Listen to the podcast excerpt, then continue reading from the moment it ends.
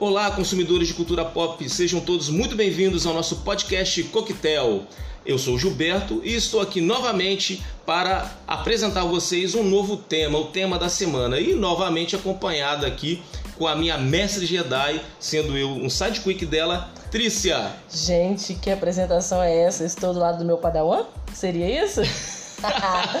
Olá pessoal, tudo bem com vocês? Espero que vocês tenham tido uma semana maravilhosa e eu estou mais louca do que a semana anterior, porque para quem não lembra, o nosso episódio passado foi sobre Disney Plus e se você não ouviu, corre lá dar uma ouvida, tem muita coisa legal. E essa semana, meu caro Padawan, nós vamos falar de uma coisa que assim não é uma coisa, é um amor é uma loucura. Nós vamos falar de Star Wars, mas através de quem? The Mandalorian. Aê, nós vamos falar da grande série do Disney Plus que tá enchendo nossos corações de saudade e amor. Fique com a gente aí que nós vamos bater um papo bem legal.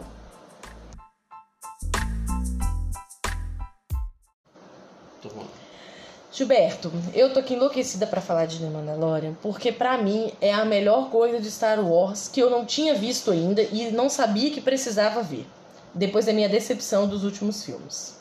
É, mas essa decepção, foi geral, né, Trícia? Sim, né? sim. Muita gente não gostou do resultado dessa última trilogia, né? Principalmente a conclusão. Mas graças a Deus, né, Trícia, a gente tem John Favreau, que veio salvar a Filoni, pátria, a veio salvar a pátria, né? Apresentando a Disney, né? O projeto de The Mandalorian. Mandalorian. É, essa série muita gente achou estranha. Eu lembro lá atrás, quando isso começou a se virar notícia de que o Disney Plus ia ser lançado, existiria uma série do, do cara lá que é parente, tipo, parente não, né, galera? Que eles falaram parente nas brincadeiras, nas reportagens. Mas que seria um Mandaloriano tipo Boba Fett. A gente fala, puta que pariu, o que, que vai fazer com o Boba Fett? Porque o Boba Fett, vamos ser sinceros, tem uma armadura do cacete, mas um personagem mó idiota, né? Não, mas é, quando a gente viu o Boba Fett nos filmes, né? é, ele não mostrou ser aquela O aquele maior. personagem, né? Que tipo a, a, a fama dele precedia ele, mas É. quando ele aparece de fato teria que mostrar o que é capaz e não mostrou. O Darth Vader falou que ele era o maior caçador de recompensas da galáxia. Eu acho que o Darth Vader tava meio chapado aí, sei lá, não tava batendo bem nas É igual cabeças. falar que os Stormtroopers são os melhores soldados, né? Porque eles são horríveis, né? Eu lembro dos Power Rangers, lembra daqueles é, é, monstrinhos, sei lá, que apareciam pra lá com os Power Rangers e sempre eram derrotados muito rápido? A minha o teoria Stormtrooper é, é- a mesma coisa. É, por que, que o Império foi derrotado? Porque os Stormtroopers são horríveis, não conseguem acertar ninguém no tiro.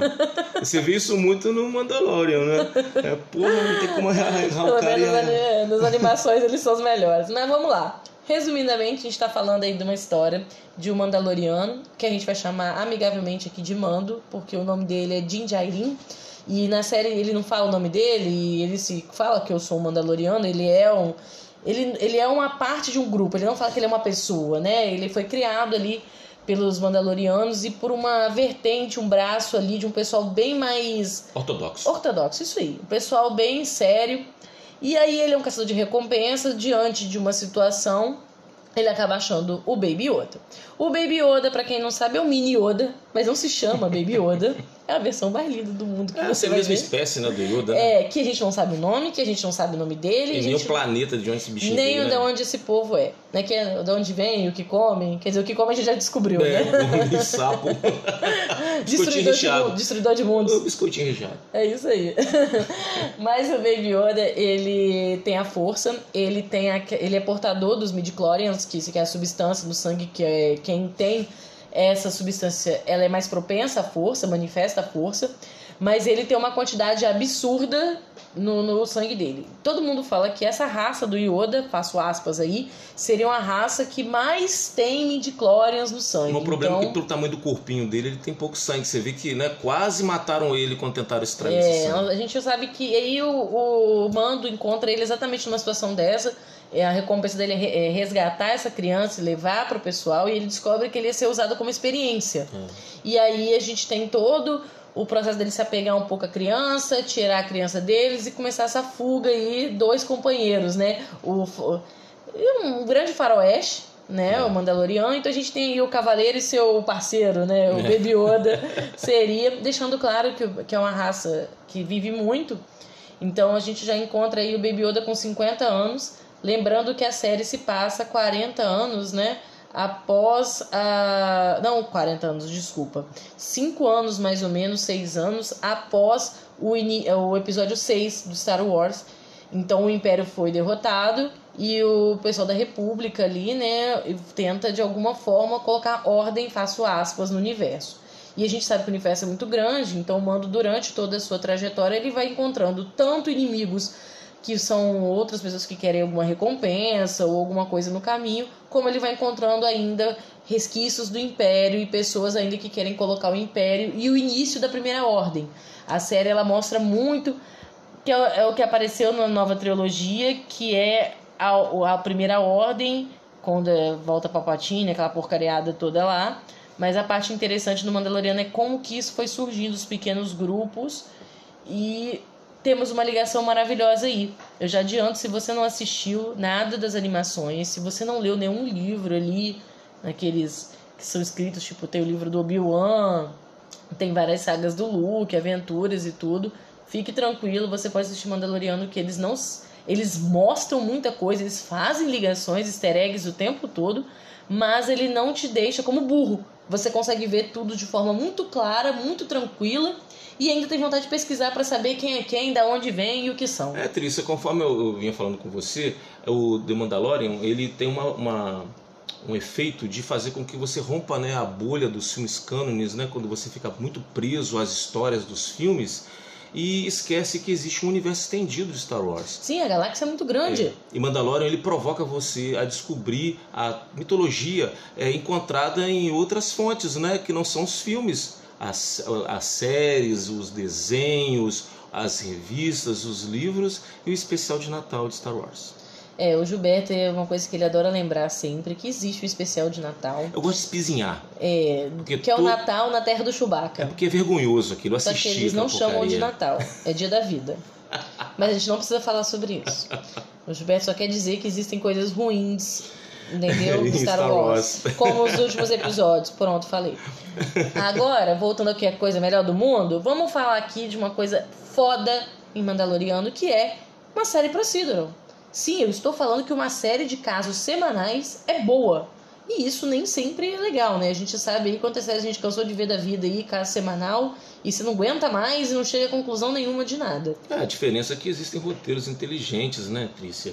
Utilizando elementos de Star Wars, mas que fascina né, o, o fã, fascina até mesmo aquele que não conhece quase nada do, do universo Star Wars. Então eu queria aí deixar para o pessoal que tem alguém que quer, eu preciso fazer minha namorada, meu marido, sei lá, qualquer um assistir Star Wars. Eu preciso convencer essa pessoa. Não vai apresentar os filmes, não. Começa por é, Mandaloriano, The Mandalorian. Ele vai curtir, porque para começar, Mandalorian é o western, né? É o faroeste de Star Wars. Aquela musiquinha quando começa da abertura, aquilo chega a dar uns arrepios arrepios. E funciona, né? E eu fico, cara. eu só sinto falta, o Clean Studio podia fazer uma ponta, né? Porque ia ser, assim, pra mim, o supra-sumo, assim, da loucura de faroeste. Ia ser muito legal, cara, porque é, a gente percebe que em Star Wars, principalmente no episódio 4, no primeiro, Guerra nas Estrelas, aqui no Brasil, ele tinha um, um ar, uma, um elemento de western, talvez porque Tatooine é um, um planeta desértico. É, mas é por causa né? de Duna, né? É, faz lembrar, né? Até as criaturas lembram aquelas minhocas da areia e tal. Mas é, é... só observação, Duna é um livro que George Lucas gosta muito e se inspirou para fazer Star Wars. É, e, e, o próprio Han Solo, para mim, sempre passou a ideia de um cowboy. Um Sim, cowboy, um homem né? sem lei, né? Um homem sem lei, uma que não se importa com as autoridades e que quer é, fazer o que bem entende da vida dele, né? Não se importa em matar. Sim, ele deixa claro que tá nem aí para as pessoas que estão em volta dele, ele quer é, recompensa é, um ali pra fazer. Né? É, eu acho isso muito legal. E o Mando não, ele tem um código. Ao contrário do que a gente viu lá com um exemplo que você acabou de dar do Han Solo, o Mando ele tem um código, this is the way, né? E ele quer seguir, por mais que ele seja um caçador de recompensas, isso não é feio para o povo dele, isso é uma forma de vida honrada, e ele segue os princípios e faz aquilo que lhe é mandado. É, mas o curioso é o seguinte, ele realmente ele tem um código, um código até bem, é, como eu falei, ortodoxo, bem é, classicão, bem é, antigo, antiquado, primitivo até, E ele, aos poucos, eu acredito, Trícia, ele vai ter que acabar é, é, é rompendo com esses códigos É o que todo dele. mundo espera. Não, se vai acontecer. Você vê que ele, é, durante toda a primeira temporada, né, é, apesar dos pedidos, sequer tirou o capacete para revelar o seu rosto. Para começar, a gente tem que pagar Pedro Pascal por parte, né? Porque... This is the way. Pedro Pascal, que faz a série, né, a gente sabe que é o Mando, ele é interpretado, né, no, nesse caso, por uma outra pessoa. Não é o Pedro Pascal que tá lá, tá? É só dubla. Então eu quero te garantir isso. Fizeram um contratinho maravilhoso com o cara. E nesse caso, fica todo o tempo da série a gente esperando. Ele vai tirar o capacete? Ele vai tirar o capacete? Será que ele vai aparecer o rostinho dele em algum momento da série? É, mas essa, essa vontade é, é, não é só da gente que está assistindo a série, não. Você vê que até os personagens, né, toda hora que falam, tira o capacete. é, você não se alimenta como? É. E para quem viu agora a segunda temporada, teve um momento lá, pai e filho, né, tomando sopinho, ele deu uma leve levantadinha assim, é. tomou. Aí eu fiquei, ué, mas peraí, é, isso pode? Viu, mas você viu o Baby Yoda olhando assim, tipo, eu querendo vi, ver o rostinho. O Baby Yoda tava... dele. É, é criança, Ele cara. se curvou tanto que eu achei que ele ia quebrar o pescoço Débora se comporta como uma criança, gente. Nossa, Melhor é, coisa é, do é mundo. incrível, é incrível. Então, para quem lembra, Pedro Pascal, ele é famoso aí por Narcos e por Game of Thrones. Ele fez o Beri Martel lá, que fez aquela luta maravilhosa com Montanha para defender o julgamento do Tyrion e acabou morrendo de uma forma bem brutal e a galera ficou assim apaixonada pelo ator. Muita gente não conhecia ele, eu já conheci ele de outras produções. Mas eu vou adiantando que Mulher Maravilha, quando estrear, ele vai ser o vilão. Então o vilão. você vai ver ele. E eu acho legal por quê? Porque é, devido a esse atraso todo, né? Mulher Maravilha demorou acho que uns dois anos para entrar em cartaz. Ele vai entrar em cartaz, se Deus quiser, agora em dezembro. Em, em dezembro. Então, as pessoas que já conhecem agora Pedro Pascal por causa de Mandalorian vai realmente é, é, até é. gostar mais né, de assistir o filme, e, né? Porque vai ver esse, pessoa, esse ator né, que encarna, encarna esse personagem tão fascinante. E eu achei tão legal que eu lembro que na época que saiu as notícias, né, que ele aceitou, ele ia ser o Mandaloriano, mas só ia emprestar a voz. Eu, ué, vai ser CGI? Eu ficava tentando imaginar o que, que eles iam arrumar. E aí o cara que faz o, o, o mando, né, que tá lá vestido, gente, ele tem uma estrutura corporal muito parecida com o Pedro Pascal, assim, você vê que não é muito longe. A gente sabe que tem um momento que ele tira o capacete na primeira temporada, mas não mostra o rosto, ele tá sozinho, não tem ninguém. É porque ele, a regra dele é o seguinte: eu só posso tirar o capacete na frente de. de, de dos não, meus. Dos meus. Não, eu não posso na frente de ser vivo.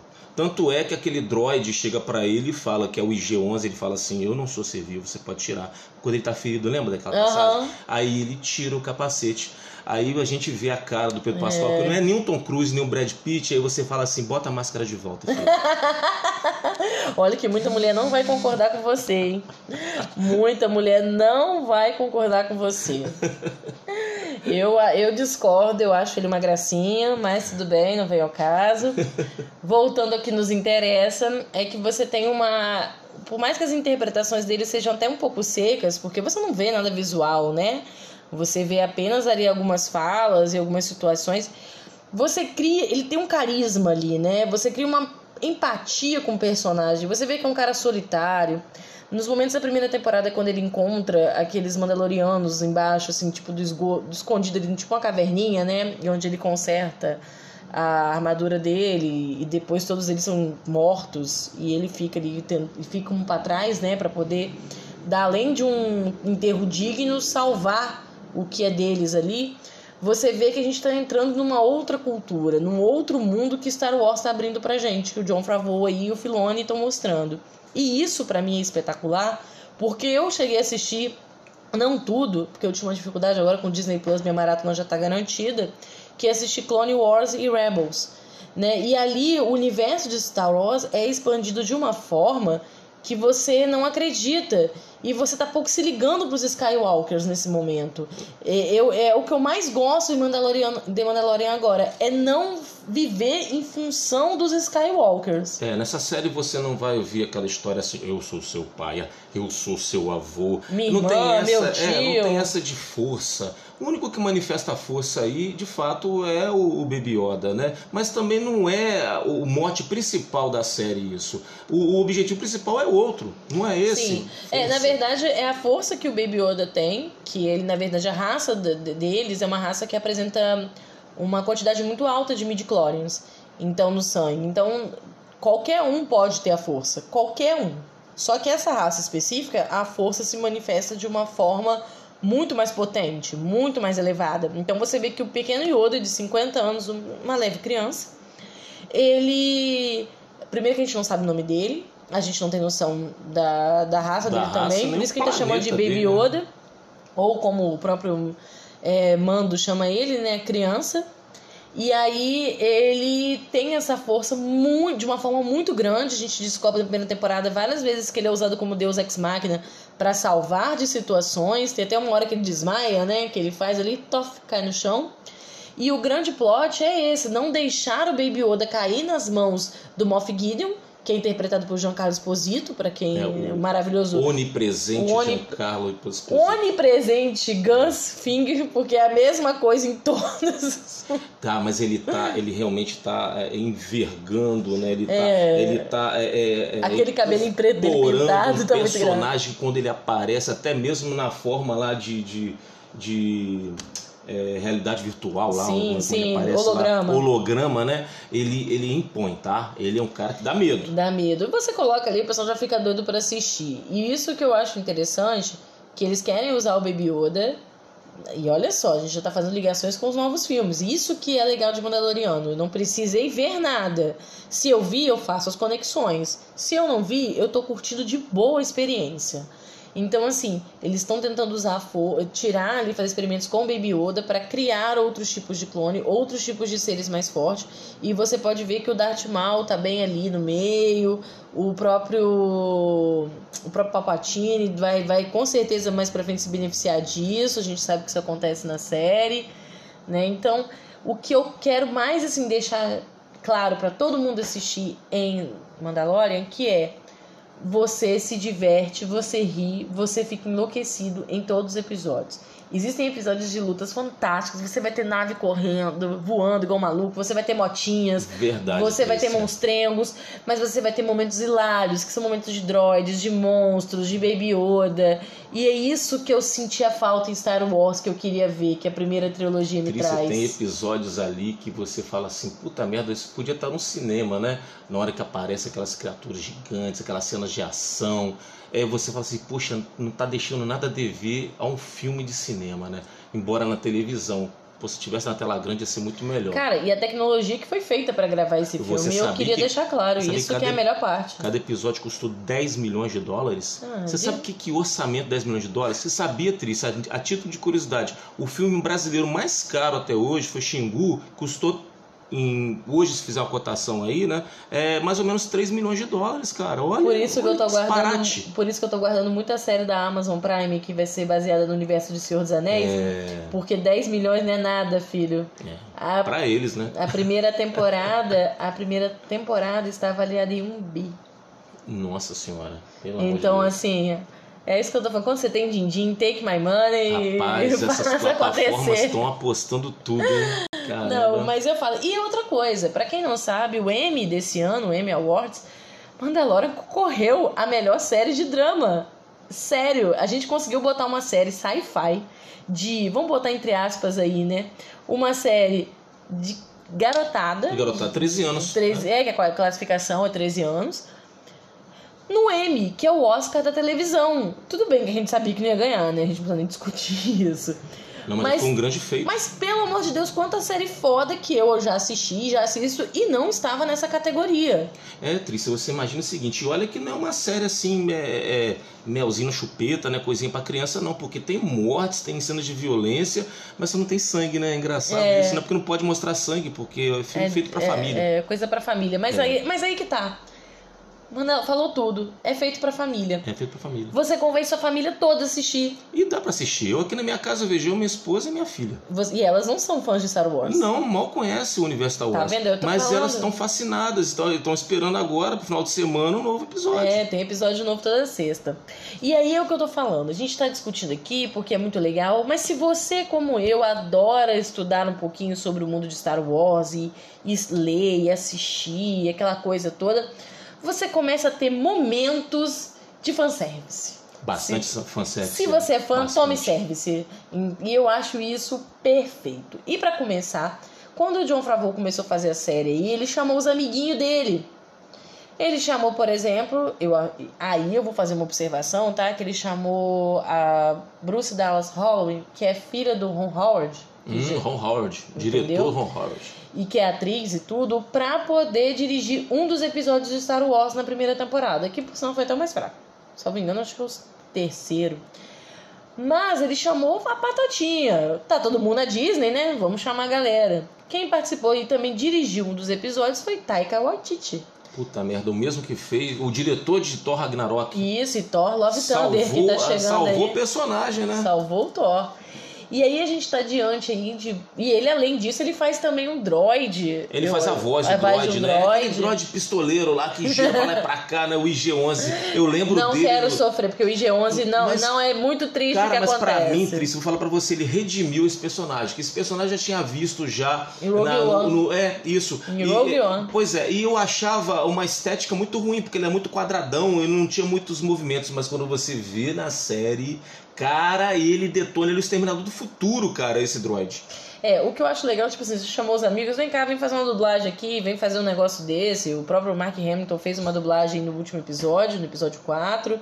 É, o Nick Nolte também já fez dublagem. O próprio Filone fez ponta, tava igual cosplay, sentado lá numa West Wing. Mas isso prova pra gente que Star Wars é feito Manda, desculpa, Star Wars não. Eu fico falando do Star Wars porque eu, não, eu não é consigo é separar, universo, né? né? Eu fico pensando é, em tudo. The Mandaloriano é feito por The amigos, Mandalorian uma é, família, é, e pra cara. fã. É pra fã. Cara, o John Favreau deve estar tá num, num orgasmo nerd absurdo fazendo essa série. E a Disney tá postando tudo nisso, Trícia. Tá, tá. dando tudo que ele quer. A gente, a gente comentou no pod... todo. A gente comentou no podcast passado que o grande chamariz né, do Disney Plus essa semana é o The Mandalorian, é. né? Então tudo é o cartaz e tal. E aí eu queria começar a falar de umas coisinhas que se você, como eu, já assinou o Disney Plus e tá querendo assistir uma coisa diferente, eu te aconselho a você assistir Rebels e assistir Clone Wars, que você vai ali sem querer pegando algumas coisinhas que são sim fatos importantes para a atual temporada de Star Wars. Trícia, eu acho, eu acho o seguinte, é, é, muito bom né, a gente falar para as pessoas aí que se você assistir The Mandalorian e precisar de algumas informações extras que não encontrou nos filmes cânones, é, você pode encontrar realmente nessas séries que você acabou de falar uhum. aqui, que uhum. são animação. E a Disney botou, né, tá disponibilizou tudo lá, para você né, se servir, para você fazer, eh, ter como fonte de pesquisa. Mas é interessante isso, sabe por quê? Porque se não fosse por The Mandalorian, talvez a gente nem tivesse interesse em assistir essas animações. Eu, eu fico muito feliz porque eu há muitos anos eu venho tentando assistir tudo na ordem, porque é muita coisa e não tinha facilidade de, de conseguir assistir tudo. Então, por exemplo, eu consegui assistir Rebels. Tá, mas eu vou fazer uma pergunta para você, Tris, que você realmente eu sei que você assistiu essas séries. É, aonde que eu vou encontrar mais Mandalorianos? É no Clone Wars ou é no Rebels? Nos dois. Nos dois? Nos dois, porque você vai pegar a guerra do, que teve no, na, no planeta dos, Mandalori, dos Mandalorianos em, em Clone Wars. E você vai pegar algumas consequências em Rebels. Certo. Você vai conhecer, por exemplo, a Bo-Katan. Vocês conheceram a Bo-Katan nesse último episódio, penúltimo episódio, onde é aquela Jedi que... Jedi, desculpa, gente. É aquela Mandaloriana que não usa capacete, tira e coloca capacete toda hora, que é interpretada pela maravilhosa Kate Sakoff, que eu sou apaixonada por ela desde Baxter, é, Battlestar Galactica, e nunca ela que consigo. fazia a dublagem, né? E, é, e ela dublava a Bocatã na animação. Impressionante isso, né? E fizeram a animação até parecida um pouco com ela. Você vê que tem uns. Um, um, se você botar comparar frame a frame, assim, uns traços. Ela é loura na vida real, mas fizeram ela ruiva na, na série e tudo. Mas ficou muito parecido. E aí nós temos uma ligação muito legal que talvez você não saiba. A Bocatã era irmã de uma das representantes da de uma das representantes não de uma das líderes de uma das luas lá em The Mandalorian onde ficava um determinado grupo de mercenários como a gente falou os Mandalorianos tinham tipo vários grupinhos assim e aí é, agora me fugiu o nome da irmã dela que é difícil também tudo tem um nome catão os finais é, assim. é complicado mesmo ela tinha um relacionamento vamos falar assim nunca concretizado com Obi-Wan eles tinham esse amor platônico um pelo outro. Não era platônico que os dois tinham, né? Mas eles nunca chegaram a ter, de fato, realizar o relacionamento, né? Ter contato assim. E aí quando ela morreu e perdeu ali totalmente o grupo, a Bocatan juntou os pobres que são perdidos ali e fugiram e é onde acontece Rebels, né? Ali você já tem Rebels. Então, o que que é legal? A série, ela vai se passando nesse buraco que a gente tem, que existe entre o episódio 6 e o episódio 7. Nós temos 40 anos entre o episódio 6 e o episódio 7. Então você tem muita raça de coisa que aconteceu na galáxia e que você precisa se resolver. A grande expectativa da segunda temporada não é, sinto lhe informar, Gilberto, não é Pedro Pascal tirar o capacete. não é. A grande que tava todo mundo esperando é a aparição de Soka, da Sokatana, que é uma Jedi. Não sei se eu posso chamá-la de Jedi porque ela, ela era. se considerou Jedi. Ela nunca né? se... ela é, é o famoso Jedi cinza. Ela até ficou meio famosa sobre isso. Ela era padawan do Anakin. Isso. E aí ela, quando o Anakin foi pro lado negro da força, ela decidiu não ir pro lado negro da força, mas também não se juntou aos rebeldes. Ou seja, a gente tinha uma pessoa no meio, que é uma das teorias que todo mundo levantava que ia acontecer com a Rey nos, nos novos filmes do Star Wars, que ela não ia fazer nem A nem B ela ia meio que ser um Jedi cinza. Pois é, por aí, aí eu aproveito o gancho que você falou o seguinte, tem um momento na série que ele precisa, né, o Mandalor, o Mando, né, é. ele precisa levar o Baby Yoda até um Jedi. É, a missão, é, é, a missão dele é essa. E, hipoteticamente, a Jedi seria a... A Sokatano. Só que a Sokatano, né, como a gente acabou de falar aqui, ela mesmo não se considera uma Jedi. Você acha que ela vai receber esse pacote e assumir então, a responsabilidade? Tem muita gente que, primeiro, que a Sokatano vai ser interpretada pela Rosário Dawson. Possivelmente. Não, possivelmente não. Ah, já, já, tá é, certo. já, já tá certo. Já gravou tudo, filho. Já Não, nessa temporada. não, tem, tem. Ah, adoro e tem ela. artes, e já tem as artes conceituais Ótimo, ela dela. tem até uma, uma fisionomia parecida. Cara, né? muito idêntica. Eu, eu, eu não tinha e, pensado aí, nela. e a idade também do personagem vai combinar, Vai né? combinar, porque ela seria uma menina muito novinha quando foi é, Padawan do Anakin. E aí, com a idade que ela bateria agora, ela seria uma mulher mais velha, uns 40 anos, É. assim, sem problema nenhum. E o que, que vai ser legal? Ele entendeu que existe um grupo, eles nem chamam de Jedi, Jedi para o, o para o mando. A Bocatan ela fala claro para ele, olha, existe um pessoal que tem a força que nem esse bichinho aí. Você tem que encontrar eles, que eles devem saber aonde você vai levá-lo. Então a Sokatano provavelmente pode ser a ponte, porque a Sokatano sumiu uma parte lá. Então tem um momento lá das animações que você não sabe o que aconteceu com ela. Tinha gente que até pensava que ela podia aparecer nessa, nesses últimos filmes. Porque seria maravilhoso se ela fosse uma velha, a Rey encontrasse com ela Certo. e a Rey ensinasse pra ela, vamos ser um Jedi cinza. Cara, seria. Criou-se muita expectativa. Ah, né? nem me lembro, mas a gente pode parar Mas de fazer é, isso. mas o curioso é porque realmente essa expectativa é porque todo mundo quer ver, né, uma versão live action, né, da Sokatano Que é um, até a agora personagem existe, né? das, da animação é a mais querida, assim. Eu tenho que declarar que eu sempre gostei muito da Bocatã, eu sempre achei ela muito badass. E então, assim, pra mim ver a Bocatã na televisão, sabe? Uma pessoa, aquilo pra mim foi assim. E fez com que a hype Cara, ficasse mais lá em cima, né? Não, As expectativas são enormes, né? É, e aí, ah, eu vou te contar uma curiosidade. Hum. Você que gosta de quando de vez em quando, sei lá, né, tira um pessoal nada a ver com nada.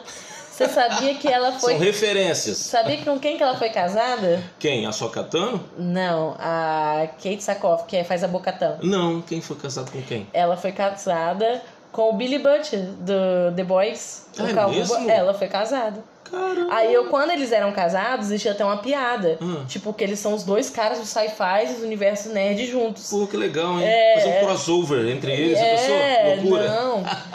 E ela vai vir para, ela vai estar na Comic Con Worlds, essa a CCXP virtual, ela vai estar participando. Pô, legal, ela cara, tá há muitos legal. anos para vir.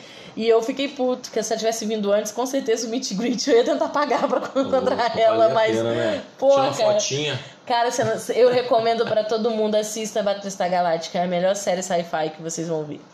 Mas voltando aqui ao Mandaloriano, a gente vê o Mando com toda essa perspectiva e durante todo esse trajeto seria muito chato se ele só fosse levar o Baby, o Baby Yoda. Então, quando ele tem esses episódios que ele para nos lugares e faz servicinhos e vai reencontrando amigos que ele fez, porque é o cara mais que é o cara mais durão, assim, mal educado, que tem mais amigo, né? Vou te falar um negócio, a minha visão do, Mandalori, do Mandaloriano, né? É um, esse é um trava-língua do cacete. Vamos Mandaloriano. Mando. É, a, a impressão que ele me passa é que ele é um boa praça. É um cara que aceita tudo. Você reparou? Alguém chega pra ele assim: vem cá, olha, eu tô com uma missão suicida pra fazer ali, não tem ninguém pra me ajudar. Você vai? Vou. Tem uma minhoca gigante Não tem ali. dinheiro pra te pagar, não tem problema? Não. Pô, esse cara é Você passa, pa- passa, uma, passa um, um paninho na minha nave ali. Tranquilo. E agora eu quero falar um easter egg. Essa nave dele, essa lata velha, Fala, que isso é igual "Puta Fusca. Que pariu, caramba. Rapaz, eu achava a Milênio Falco lixo. Pô, ela é nova perto da nave dele, cara. Eu, meu, eu falo assim, pô, cara, agora que você tá com dinheiro, compra uma nave, uma nave nova. A gente lá em casa, a gente quando assiste Mandalorian lá em casa, a gente fala que a nave é o Fusca, sabe? Você só batendo e Nossa. quebra a lataria, você vai, vai dois É remendos e dá. da série aquela nave, né? Eu acho isso maravilhoso. E aí, por isso, o último episódio, quando o Baby Yoda tenta consertar a fiação. Cara, é isso que eu adoro. Olha só, a gente tá diante de uma série que faz umas brincadeirinhas dessa e ao mesmo tempo me apresenta o primeiro episódio da segunda temporada, um verdadeiro faroeste, com direito à armadura do Boba Fett e o cara que faz aí as séries e filmes de faroeste de todos os tempos. This is the way. Meu Padawan, eu queria falar pra você que a segunda temporada está muito melhor do que a primeira. Não me julgue, me julgue. Mas eu queria dizer que eu, primeira coisa, eu adoro quando o pequeno Baby Yoda é utilizado para alguns alívios cômicos e não como Deus Ex Machina, igual ele foi feito em alguns episódios. E o momento que foi feito o primeiro episódio. O primeiro episódio a gente tem que voltar. Onde que a gente tem que voltar, Gilberto? Pra Tatooine. Tudo que acontece na porcaria de Tatooine. O universo é tão grande e aquele planetinha de merda lá, de, de, de tudo é lá, né? Pois é, Tris, e o engraçado é o seguinte, Tatooine não tinha nenhum charme, né, no- no- nos filmes, né, nos Não. cânones, não tinha nenhum charme, mas esse charme começou a aparecer com essa série, tá? Não sei se é impressão minha, mas acredito que é uma impressão compartilhada por muitos. Inclusive, Tris, eu queria até fazer uma homenagem aqui ao, ao povo da areia. Ah, o povo né? da areia. Eu, eu- houve uma, uma eu, eu acho que houve até um- um- uma certa é, Compensação. compensação, né? A tudo que eles passaram. Para tudo que eles passaram, tudo que eles fizeram, né? Porque né, quem acompanha sabe que eles foram responsáveis por ter matado né, a, a mãe de Anakin. É, dizem que eles são os culpados pelo, pelo Anakin de É. ver e se bandear quase, é, ter, né? é, ter, né, aceitado o lado negro da força. Mas não foi isso não, ele já estava com o lado negro já tomando conta dele. Tanto que ele vai lá e dizima todo o povo lá, né? Mata velhos, crianças, sem Não pena nem nada, ninguém. Com a justificativa de se vingar da mãe morta. Então, nesse momento, por que, que o Mando vai pra Tatooine? Porque ele fica sabendo que ele tá atrás de outros Mandalorianos, né? Tudo ele tá atrás, gente. Ele quer levar o Baby Yoda lá pro, pra terra dele, ele não sabe onde fica. E ele acredita que procurando o povo dele, os Mandalorianos, ele vai ter uma ajuda de encontrar esse planeta, essa terra aí. E nisso ele dá de cara, ele fica sabendo que o xerife é um Mandaloriano, né? E quando ele conhece o xerife, que é vivido pelo Timothy Olyphant, que eu queria dizer pra vocês que é o easter egg mais foda pra mim, porque eu sou uma pessoa que viu Justifield, que é uma das melhores séries de cowboys aí, de Velho Oeste, e ele fez durante umas quatro temporadas essa série, e aí ele volta, tipo, fazendo o mesmo papel. Xerife, só que agora O é xerife. espaço, né? Só que o legal é que ele usa exatamente essa, essa armadura. E ele chega pro, pro manda, olha pra cara dele e fala: Meu filho, arranca que você não é digno de usar isso. Ele tem essa.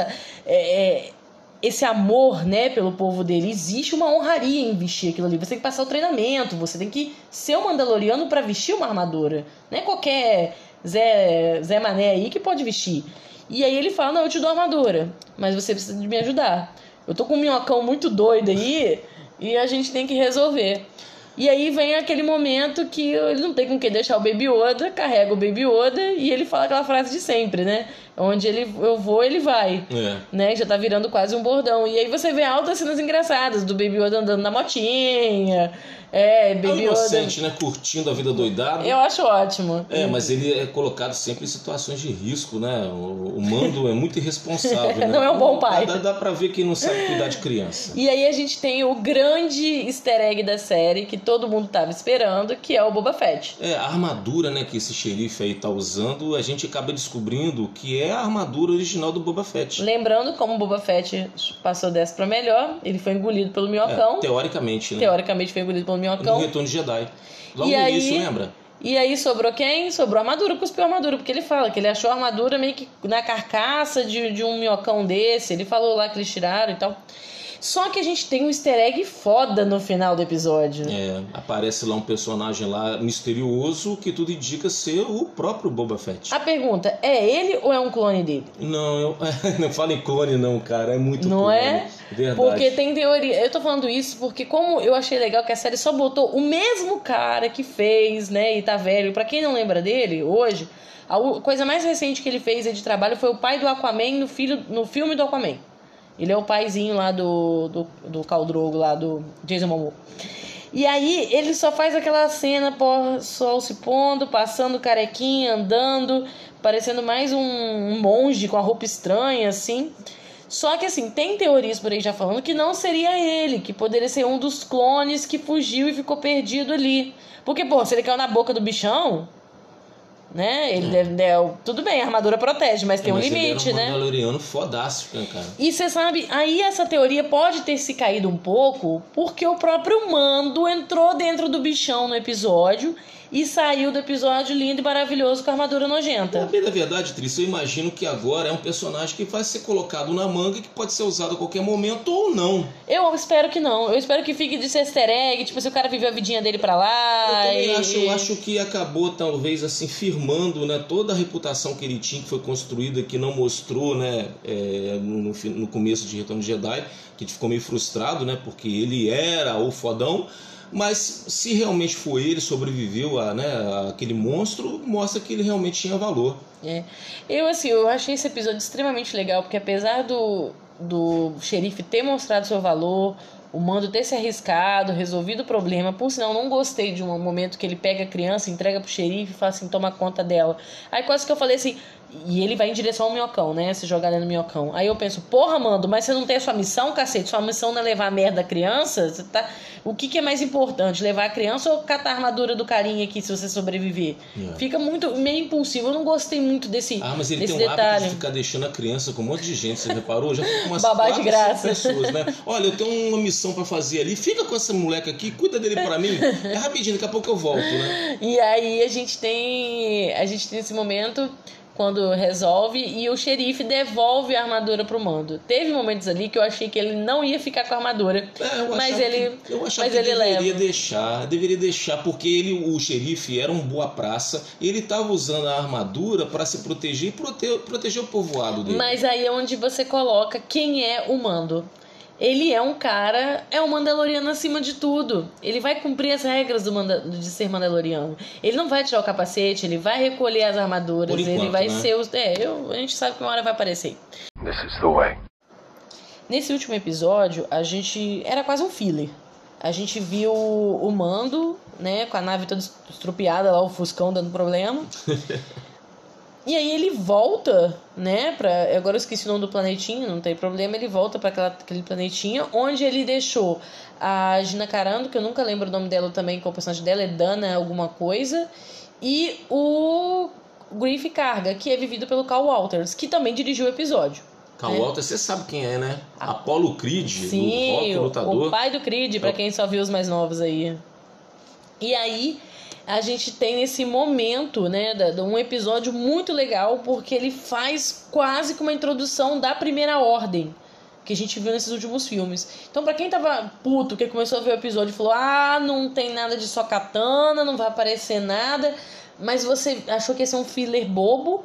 Você teve uma excelente lutinha ali, uma excelente perseguição de naves, e ao mesmo tempo você teve várias informações importantes, principalmente para que, que era usado o Baby Yoda nas experiências. É. Então, assim, eu acho que de agora em diante a temporada vai começar a dar uma leve afunilada e a gente vai logo se aproximando do final. Do, do final que seria encontrar a Sokatana e não deixar o Baby Yoda no planetinha dele. Pois é, meu porquê, Trícia, ah, se você, se ele encontrar um Jedi qualquer e cumprir a missão dele, entregar o pacotinho que é a criança pro Jedi tomar conta, simplesmente vai acabar a série isso. Então hum. não é, o objetivo não é esse, a série não vai acabar agora, a série tá bombando, a série é animal, cara, tá rendendo lucros altíssimos para Disney. Eu acho que é uma série que eu veria 10 temporadas fácil de 10 episódios anuais aí de Mandalorian e eu curtiria de boa, mesmo que fosse as aventuras de Mando e Mini Yoda. Entendeu? Porque você tem histórias legais. E aí nesse meio tempo a trilha sonora é muito importante, porque todo episódio a trilha sonora te carrega. Com quando começa a musiquinha da abertura, ou a musiquinha no final, ou as próprias músicas que são feitas durante algumas cenas. A direção de arte dessa série tá de parabéns, gente. Ô Tris, eu acho o seguinte, Star Wars está tomando um caminho que já foi até projetado por George Lucas logo lá no início do fim da primeira trilogia dele, que é a televisão é, transformar a saga Star Wars em séries de TV. Você vê que está funcionando. Hoje tem tecnologia suficiente para botar em prática, transformar as criaturas que estavam no imaginário do George Lucas e colocar né, na tela para a gente poder assistir e fazer com que eles sejam críveis, que a gente possa realmente embarcar nessa aventura. Então o caminho realmente vai é. ser esse. E nós temos né, um spoiler aí de uma série de Obi-Wan que, se Deus quiser, vai sair. Deus né? quiser. Então, e, e se tiver realmente por trás dessa série uma equipe tão boa, né? Tão, é, é, ah, vai estar. Tá. Eles não são tão, bobos, não. Então, na mesma cinturinha, igual essa equipe que cerca a Mandalorian, Cara, vai dar certo, é tudo para dar Cara, certo. Cara, eu gostaria muito, principalmente porque eles criaram né, essa tecnologia maravilhosa para poder gravar e são painéis de LED, então o cara que tá todo não tá numa tela verde, ele olha para trás, ele tá vendo o cenário. Verdade, cara. Ele não isso, precisa ir na locação, a locação vai até ele. Isso é muito bacana, porque fica, você vê que a coisa é um pouco mais real. E aí você tem o final desse último episódio, do, do episódio 4, uh, ou 12, né? Na verdade, né? É. Que, que conta, eles contam direto nesse último episódio. Além de você ter a introdução, como eu falei, da primeira ordem, você tem a tentativa da República colocar a ordem na casa. O universo é grande pra cacete. Aí chega até ali pra Gina Carano, que faz uma, uma espécie de xerife na, no episódio, fala aqui, ó, então aqui um distintivo para você, você quer ser xerife? Não, não quero isso não. e ela fala de onde ela é. E aí ela toda a conversa que ela teve ali, olha, eu sou de tal lugar, morreu todo mundo, aí então você devia trabalhar com a gente, você não devia estar tá aqui. Você é foda. Dá a entender que vai ter uma história maior dela na é frente. Possível.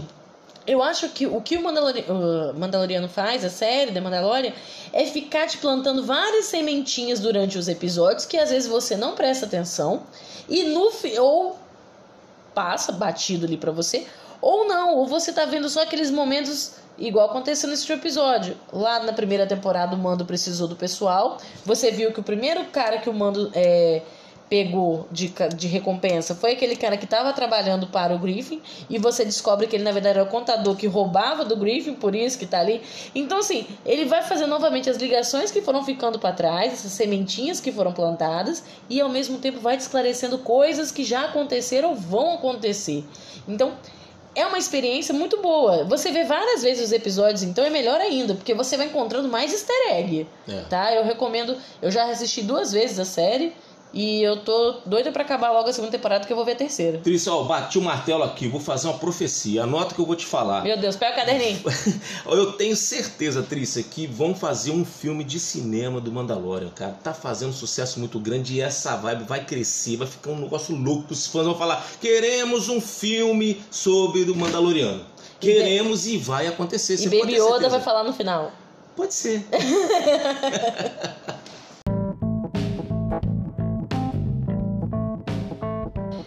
É, né? A gente tá encerrando esse pequeno papo nosso aqui, porque assim, a gente nem sabia por onde começar a falar de The Mandalorian, porque a gente ama tanto a série. E se começar a falar, acho que daria um podcast de 5 horas, entendeu? Mais tempo que a série tem de. tem. E assim, eu espero, assim, para você, Gilberto, porque para mim a série até o presente momento não é nota 10, não. Ela é nota 11, sabe? É uma loucura e eu acho que é tudo aquilo que eu que os fãs de Star Wars pediram por muito tempo e foram atendidos. É, Trícia, olha, eu achei assim um pouco. É, fiquei até com medo de falar sobre esse tema, eu confesso a você. Porque eu sei, a gente sabe, né? Que existem fãs aí é, alta, que conhecem altamente né, toda a mitologia do Star Wars, conhecem profundamente tudo que a gente falou aqui e muito mais ainda, né? Mas é, eu até, se tiver algum desses fãs nos ouvindo, né, eu quero pedir que nos perdoem, né, que nós estamos falando aqui como fãs é, normais, né, que gostamos de cultura pop. E respeita. E respeitamos muito, né, essa mitologia do Star Wars, mas a gente assistiu e a gente está considerando isso com muito carinho, com muito amor, tá respeitando o tempo todo esses personagens que foram construídos assim ao longo da história. Parabéns, Padawan. Parabéns, tá? Obrigado. eu como louca de Star Wars da vida, assim, eu tenho, tenho muita coisa de Star Wars, respiro Star Wars desde os meus sete anos de idade. Eu acho que a série era o que eu realmente queria, precisava e eu só quero mais. Mande mais Disney Plus, mande mais, porque eu estou feliz da vida com isso. E se você que está ouvindo a gente gostou, se você curtiu ou não gostou, talvez você assistiu um The Mandalorian e não curtiu também, deixa seu comentário com a gente lá nas redes sociais, manda lá sua mensagem.